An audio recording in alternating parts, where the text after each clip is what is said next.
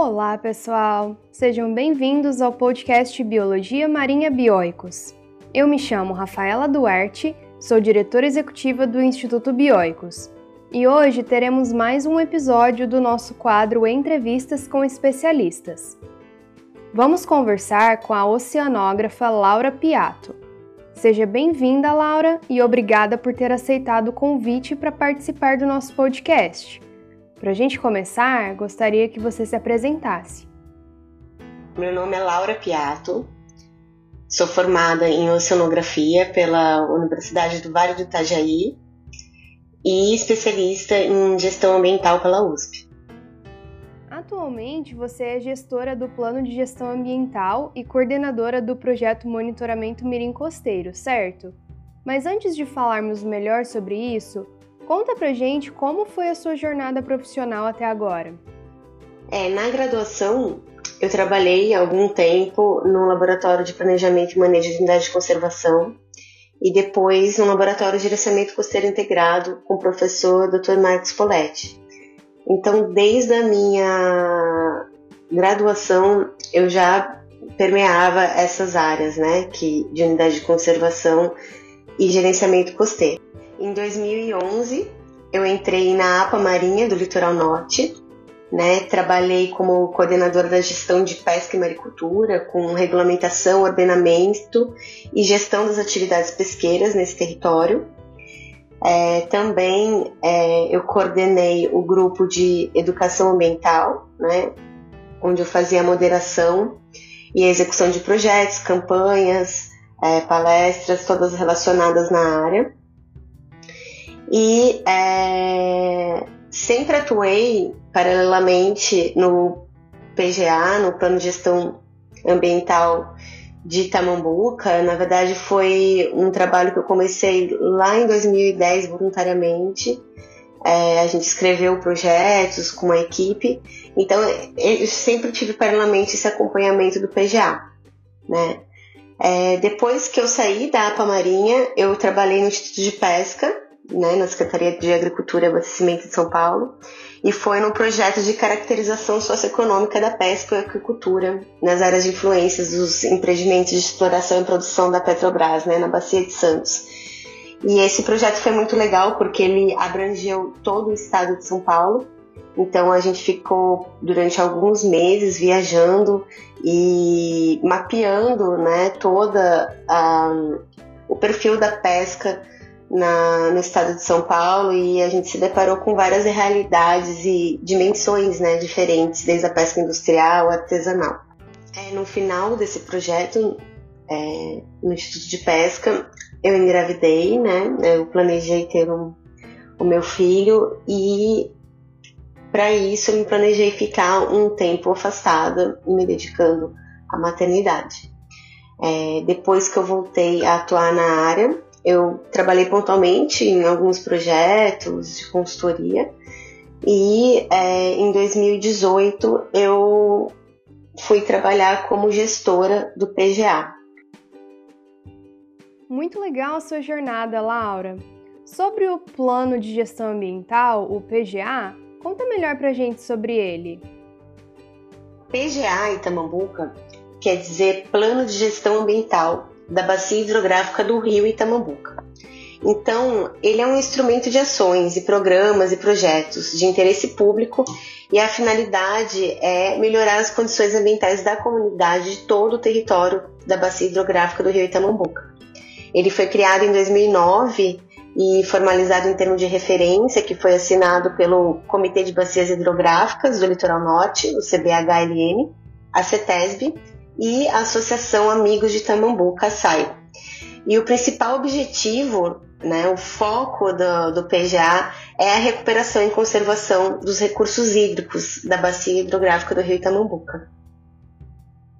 A criação do PGA Itamambuca é, ele permitiu o desenvolvimento do diagnóstico socioambiental da bacia hidrográfica do rio Itamambuca, que foi finalizado em 2018 e acabou se tornando uma referência da região.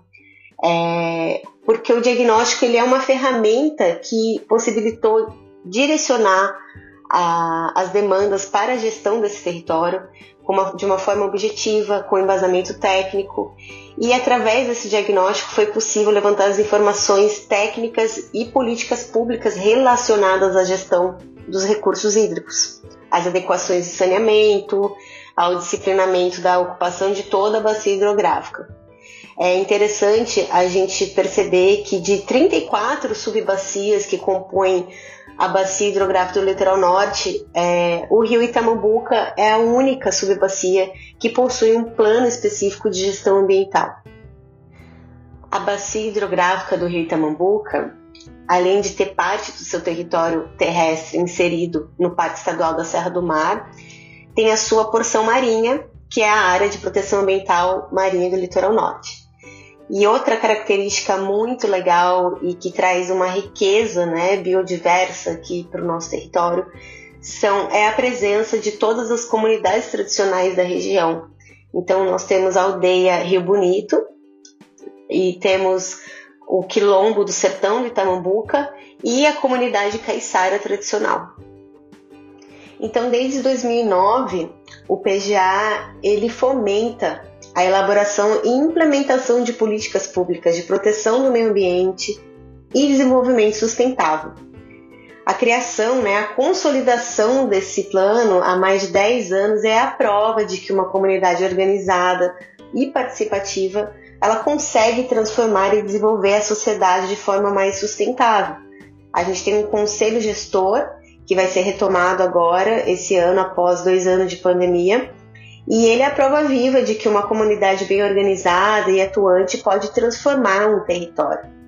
É, uma das ferramentas que atualmente a gente tem para isso, e devido a essa vocação é, do surf na praia de Tamambuca, é o título de reserva mundial de surf que a gente está aí pleiteando e que em breve eu acredito que vamos conseguir também super interessante esse plano e com certeza ele mostra que a interação organizada entre sociedade e meio ambiente é possível que seja algo sustentável. E qual a importância desse plano para a conservação do oceano? Minha visão é, como oceanógrafa, como gestora ambiental, como facilitadora do projeto OLA, ela sempre é, caminha em função do percurso das águas, né? Então, se a gente for pensar é, em como a gente separa um território, como a gente vai gerir aquele território, a gente tem que sempre pensar por onde a água caminha nesse território, porque a qualidade de vida da população e do meio ambiente está intrinsecamente relacionado aos corpos d'água. Então, quando a gente pensa numa bacia hidrográfica, a gente está relacionando a gestão desse território diretamente à porção da, do oceano. Porque toda aquela água que nasce lá, que vem da nascente, lá do alto daquele território, no caso da bacia de Tamambuca, é, numa altitude de mais de 1.100 metros, é, ela vai desaguar no mar e vai carregar todo aquele impacto antrópico vai ser carreado e despejado no oceano. Então não tem como a gente desvincular a gestão de um território de bacia hidrográfica com o território marinho.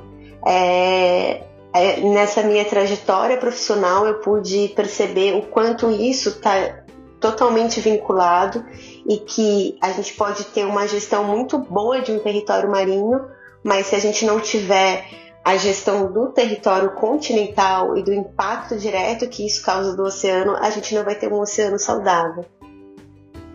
Com certeza, Laura, tudo o que fazemos no continente reflete de forma direta ou indireta no oceano.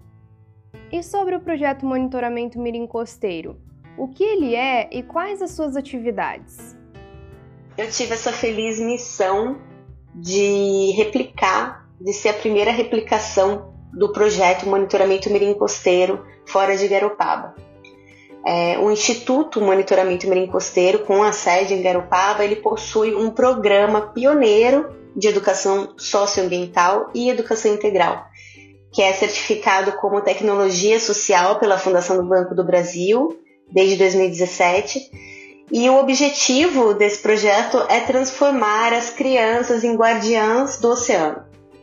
Então, é, o MMC ele envolve as crianças com os atuais problemas socioambientais relacionados ao oceano, né, o fomento é, da cultura oceânica em si mesmo, e ele traz essas experiências de aprendizagem na prática, no próprio ambiente costeiro. Então, essas crianças elas tornam-se pesquisadoras e monitoras mirins do litoral onde elas vivem. Elas conhecem as suas características desse ecossistema, a cultura local, as atividades socioeconômicas exercidas na sua comunidade e aquele resgate cultural e empírico também da comunidade do entorno. E com essa metodologia que ela foi pioneira no Brasil, nós proporcionamos às crianças essas experiências significativas de aprendizagem que conectam né, com o ambiente marinho costeiro onde elas vivem e contribui para a formação de cidadãos mais conscientes, responsáveis, críticos e proativos. Em 2019, o Monitoramento Mirim Costeiro firmou uma parceria com o SERI Tamambuca na realização do projeto Liga Norte, mais especificamente Ação 2, com a implementação da tecnologia social Monitoramento Mirim Costeiro em Ubatuba. Ele foi realizado com recursos provenientes do Fundo Municipal da Criança e do Adolescente. E essa parceria trouxe para mais de 80 crianças de quatro escolas municipais aprendizagens que as conectaram com o ambiente marinho costeiro e contribuíram com essa formação como cidadãos. Essa parceria também contou com a realização do curso de capacitação de tecnologia social no monitoramento marinho costeiro para 12 profissionais técnicos oceanógrafos, biólogos ou geólogos que residiam aqui em Ubatuba, né, que foram responsáveis pela realização das atividades previstas durante o período de vigência do projeto. Em função da pandemia, esse projeto é, ficou parado por dois anos e esse ano nós renovamos o contrato e vamos voltar a atuar nessas escolas é, durante 2022. Então, atualmente, a gente voltou com as turmas do quinto ano de Tamambuca, Puruba, Ubatumirim e Pissinguá. O monitoramento mirim costeiro, além das atividades que ocorrem ao longo do ano letivo nas escolas, ele também trabalha com atividades pontuais de educação ambiental. É, esse ano a gente fechou o segundo ano consecutivo, uma parceria com o PJ Itamambuca e outros diversos parceiros, para trazer a metodologia do MMC dentro da nossa tenda da cultura oceânica. Então, foi um mês de atividades com profissionais que foram selecionados para estagiarem durante um mês. Então, as atividades que ocorrem no período do ano letivo, a gente busca ter uma capacitação um pouco mais profunda, né? além da seleção de profissionais da área da oceanografia, biologia ou geologia, que são as áreas de atuação desse projeto, a gente faz essa capacitação mais a fundo porque é uma metodologia específica. Já para trabalhar nos projetos pontuais, a gente busca desde voluntários a estagiários remunerados que trabalham pontualmente nesses projetos. E é incrível porque a gente acessa um público muito diverso, de todas as idades, e encanta as crianças é, com essa cultura oceânica que é muito vasta, muito ampla e muito rica. Nossa, muito legal essa ideia de envolver as crianças nesse processo. Com certeza isso faz muita diferença na vida delas e, consequentemente, reflete no futuro do planeta, já que estimula cidadãos mais conscientes dos seus atos. E falando nisso, na sua visão, por que esse projeto é importante para as pessoas e, consequentemente, para a conservação do oceano? Eu poderia citar várias razões da importância de um projeto como o MMC para a conservação do oceano. É, a gente, infelizmente, não temos ainda é, programas e projetos é, que estão dentro da grade curricular né, da, da nas escolas no Brasil.